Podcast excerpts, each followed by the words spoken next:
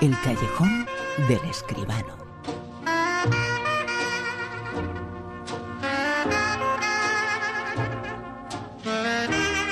Con José Manuel Escribano, como siempre. José Manuel, muy buenas. Buenas noches, Bruno, ¿qué tal? Uy, qué personajes eh, tan importantes hay hoy, ¿eh? Eh, Pues los sí. dos, bueno, los dos eh, por algo son noticia. Uno porque se retira por enésima vez, Sí. eh, pero dice que se retira, ha hecho muy poquitas eh, películas, pero ha marcado mucho cada una que ha hecho. Eh, fíjate, se dio a conocer, bueno, no sé con qué película se dio a conocer, pero saltó a la fama mundial, universal, eh, para siempre con el nombre del padre. Después Sí. hizo películas como Pozos de Ambición. Es un actor que marca, es un actor que gusta muchísimo y es un actor que a los 60 años ha dicho que se va. No lo creemos, eh, pero tenemos que notificar que ha dicho eso Daniel Day-Lewis. Pues eh, efectivamente, su portavoz, Leslie Dart, ha anunciado que se retira Daniel Day-Lewis, como tú dices, 60 años, un hombre yo creo que joven para la interpretación. Su última película va a ser eh, Phantom Thread, una película que le va a dirigir Paul Thomas Anderson, un relato sobre el mundo de la moda en los años eh, 50. Y con Paul Thomas Anderson, precisamente, rodó la que citabas hace un momentito, Pozos de Ambición, que fue su segundo Oscar, porque recordemos que Daniel Day-Lewis tiene tres, Pozos de Ambición, Mi pie izquierdo, la película de Jim Sheridan, y Lincoln de Steven Spielberg. Y además es el único actor que tiene los tres Oscars como protagonista. Eh, sus grandes papeles ya los has comentado, ¿no? En El nombre del padre, por supuesto, pero también Mi hermosa lavandería, Una habitación con vistas, eh, Gangs of New York de Martin Scorsese, y, antes de estos, El último mohicano, La edad de la inocencia, Nine of the Boxer, una de las películas que más me han gustado de, de Daniel de Luis, un actor que sacaba los papeles de sus mismas tripas, una interpretación siempre apasionante, siempre, eh, bueno, con una intensidad y una pasión realmente extraordinaria. Yo no me quiero creer que Daniel de Luis se retira. Ya lo ha dicho otras veces y luego ha vuelto. Lo que pasa es que elige tanto sus papeles, elige tanto las películas, que realmente debe ser que no ve nada en el panorama actual que le motive. Tampoco, mm, tampoco me, llama mucho, me extraña mucho eso porque es verdad que el panorama está regular. Pero bueno, esperemos que esta retirada no sea la definitiva. Vamos a preguntarle a nuestros oyentes eh, qué película les ha marcado más, si hay alguna que se puede destacar, pero cuál es la que más le gusta del Daniel eh, Day-Lewis. Con Almodía Rosavientos se pueden eh, responder, eh, porque tiene muchísimos eh, títulos, bueno, tiene pocos títulos, pero ha marcado Sí, tanto. y ha claro, recogido claro. tres Oscar, eh, por pocos papeles y ha recogido tres como protagonista. Es el más laureado de la historia. Efectivamente, nadie ha conseguido eso porque hay alguno con tres Oscars, pero no son todos como protagonistas. Eso es verdaderamente un hito. Y un hito que es un actor también extraordinario. Acaba de ganar un premio, el premio Donostia, Ricardo Darín.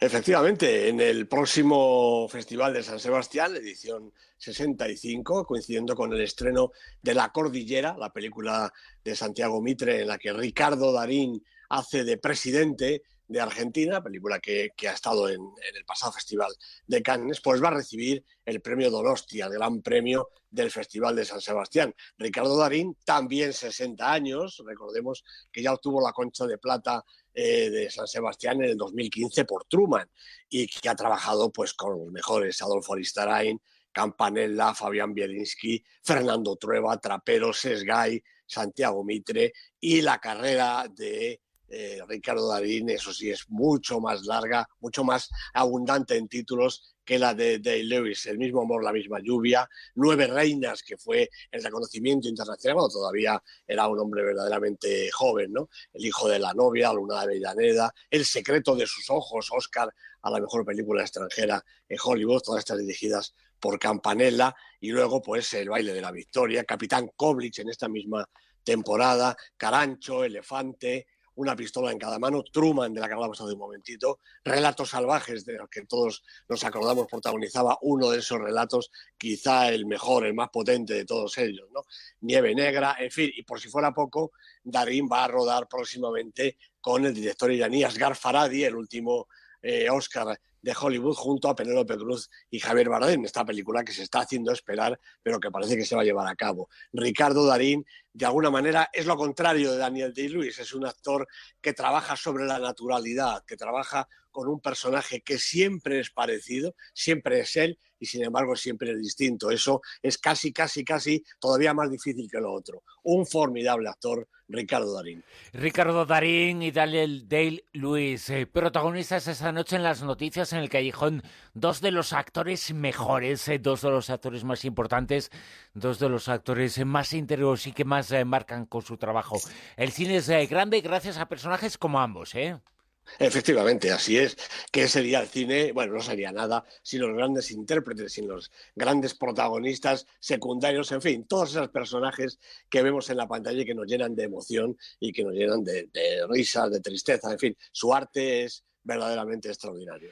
Es que el cine es eso, el color de la vida, que así se titula la película que va a ser la crítica esta noche, Modi, el color de la vida. ¿Quién te ha dicho que pintes cursiladas en las paredes? No son cursiladas, son pájaros. ¿Ha pintado usted esa gallinita alegre? Sí, quería algo que le recordase sus días de felicidad. Me gustaría ver alguna de tus pinturas más grandes. Cinco dólares. Hecho. Aquí se puede encontrar a Maud Lewis vendiendo sus pinturas en la puerta de su pequeña casa aquí en Marshalltown, Nueva Escocia. ¿Podría mirar a la cámara, señor Lewis? Es que la vida, absolutamente todo es un lienzo y tenemos eh, que pintarlo, tenemos que utilizar la brocha, utilizar el pincel y poner el color. Bueno, pues esto es la película que vamos a comentar esta noche. José Manuel. Pues sí, Maudie, el color de la vida. El título original es Maudie, lo que pasa es que como aquí tenemos que explicarlo un poquito más, no vaya a ser que el público no lo entienda, pues le hemos puesto eso del color de la vida. En fin, de eso va desde luego la película que ha dirigido Aislinn Walls y que protagonizan Sally Hawkins, Ethan Hawke y Carrie Matchett. Bueno, parece que están de moda las películas sobre pintores y pintoras, ¿no? Eh, aunque no sean demasiado conocidos. En un momento se van a juntar Paula, sobre la pintora Paula Moderson Becker, Los últimos días del artista, sobre el artista plástico Vladislav Streminsky, y esta Modi, sobre la vida de Maud Dowley, luego eh, Luis, y la verdad es que las tres películas son interesantes. Esta habla de esta mujer Maud, es una joven inteligente y decidida a pesar de un grave problema físico que padece. Vive en casa de su tía Aida, pero cuando ve un anuncio pidiendo una asistenta, pues no duda en optar al puesto. Lo malo es que quien lo solicita es Everett, Everett Luis, un tosco pescador, un hombre casi analfabeto y con bastante mala uva, que vive además aislado en una barraca ruinosa fuera del pueblo. Bueno, a pesar de caracteres tan opuestos, la convivencia, que empieza con serias dificultades, va poco a poco transformándose en amistad y al final en verdadero amor. Y mientras tanto, Maud se revela como una pintora extraordinaria, llena de un encanto primitivo y con una maravillosa potencia expresiva, tanto que sus cuadros y postales se hacen famosos en todo el país e incluso fuera de sus fronteras. Vienen a comprarle de todas partes y no le compran las paredes de la casa porque no se puede, pero es que ella lo pinta absolutamente todo, paredes, ventanas y también cuadritos pequeños. Bueno, el guion de la canadiense Sherry White desarrolla, yo creo que a la perfección estos personajes y la tarea de la directora, la irlandesa Aislinn Walsh, se centra en dejar que los protagonistas cobren vida mediante las sensacionales interpretaciones de Ethan Hawke y Sally Hawkins. Él en uno de sus mejores trabajos como el huraño y violento Everett y ella en una muestra más de su valor y de su superlativa capacidad para los retos más complicados. La película es un relato sensible, también triste y pleno de poesía que narra la vida adulta de Maud Lewis, una pintora quizá no sea famosa en todo el mundo, pero sí que es una de las artistas más populares y más reconocidas de Canadá. Y también, como se muestra en la pantalla, una persona aparentemente débil, pero capaz de superarlo todo con la fuerza de sus únicos, de sus mágicos pinceles en el super10.com, que todos los oyentes se tomen nota, el super10.com, ahí están todos los detalles eh, de la lista, todos los detalles eh, del callejón, muchísimas de las cosas que nos cuenta aquí José Manuel Esquivano. Aquí nos cuenta, entre otras eh, cosas, entre otras informaciones, las películas que están más arriba en esa lista, en la lista que combina todos los factores en juego que, como cada semana, repasamos aquí en La Rosa de los Vientos, el Super 10. Y en el super10.com nos lo hemos eh, eh, nos lo vas a comentar, pero nos hemos enterado viendo el super10.com en internet. Pero ¿quién está en el puesto número 10? Pues en el 10 está esta semana Piratas del Caribe, la venganza de Salazar, que va bajando en su cuarta semana y que además es la única película que baja en esta ocasión porque ha habido ya importantes ausencias y las que se quedan aprovechan para subir. Es que los Piratas del Caribe ya no son lo que eran, ¿eh? Efectivamente. Es que bueno, después de mucho... 280 emisiones eh, distintas y 280 partes, alguna tiene que empezar a fallar, ¿no? Aunque pues sí, son... ¿eh? Pero bueno. sí, es un éxito de taquilla, pero creo que son mucho piratas y muy piratas. En el puesto número 9. Una aparición, una película española, Julia East, la película de Elena Martín, que ella ha escrito, dirige y también interpreta junto con Carla Linares. Primera semana en la lista, una película pequeñita pero deliciosa. En el 8. Goodbye Berlin aparece ahora aquí después de estarlo intentando muchas veces la película de Fatih Akin con Tristan Gobel, Anilla Wendell, primera semana en el Super 10. En el 7. Guardianes de la Galaxia, siete semanas lleva en la lista la película de James Gunn con Chris Pratt, Zoe Saldana y toda la tropa, eso, de Guardianes. En el puesto número 6.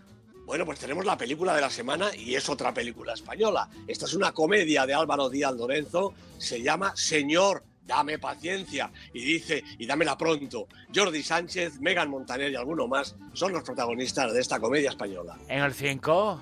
La momia, la película de Alex Kustman con Tom Cruise, Sofía Butela, dos semanas en la lista, ha subido un puesto. En el 4. También ha subido Alien Covenant. Parecía que estaba ya de retirada, pero no, la película de Ridley Scott vuelve a tomar impulso con Catherine Watterson, Michael Fassbender y los demás componentes. Seis semanas en la lista. En el puesto número 3. Pues sube también, como decía, Déjame salir, la película de Jordan Peele, cinco semanas en la lista, subiendo, todavía podemos ir a verla, una película de terror verdaderamente estupenda. En el 2. Bueno, palabras mayores, Lady Macbeth, la película de William O'Royd, con Florence Pugh, Christopher Fairbanks, ocho semanas en la lista y ha subido del 3 al 2. Y en lo más alto, en el puesto número 1, destacando el líder del Super 10.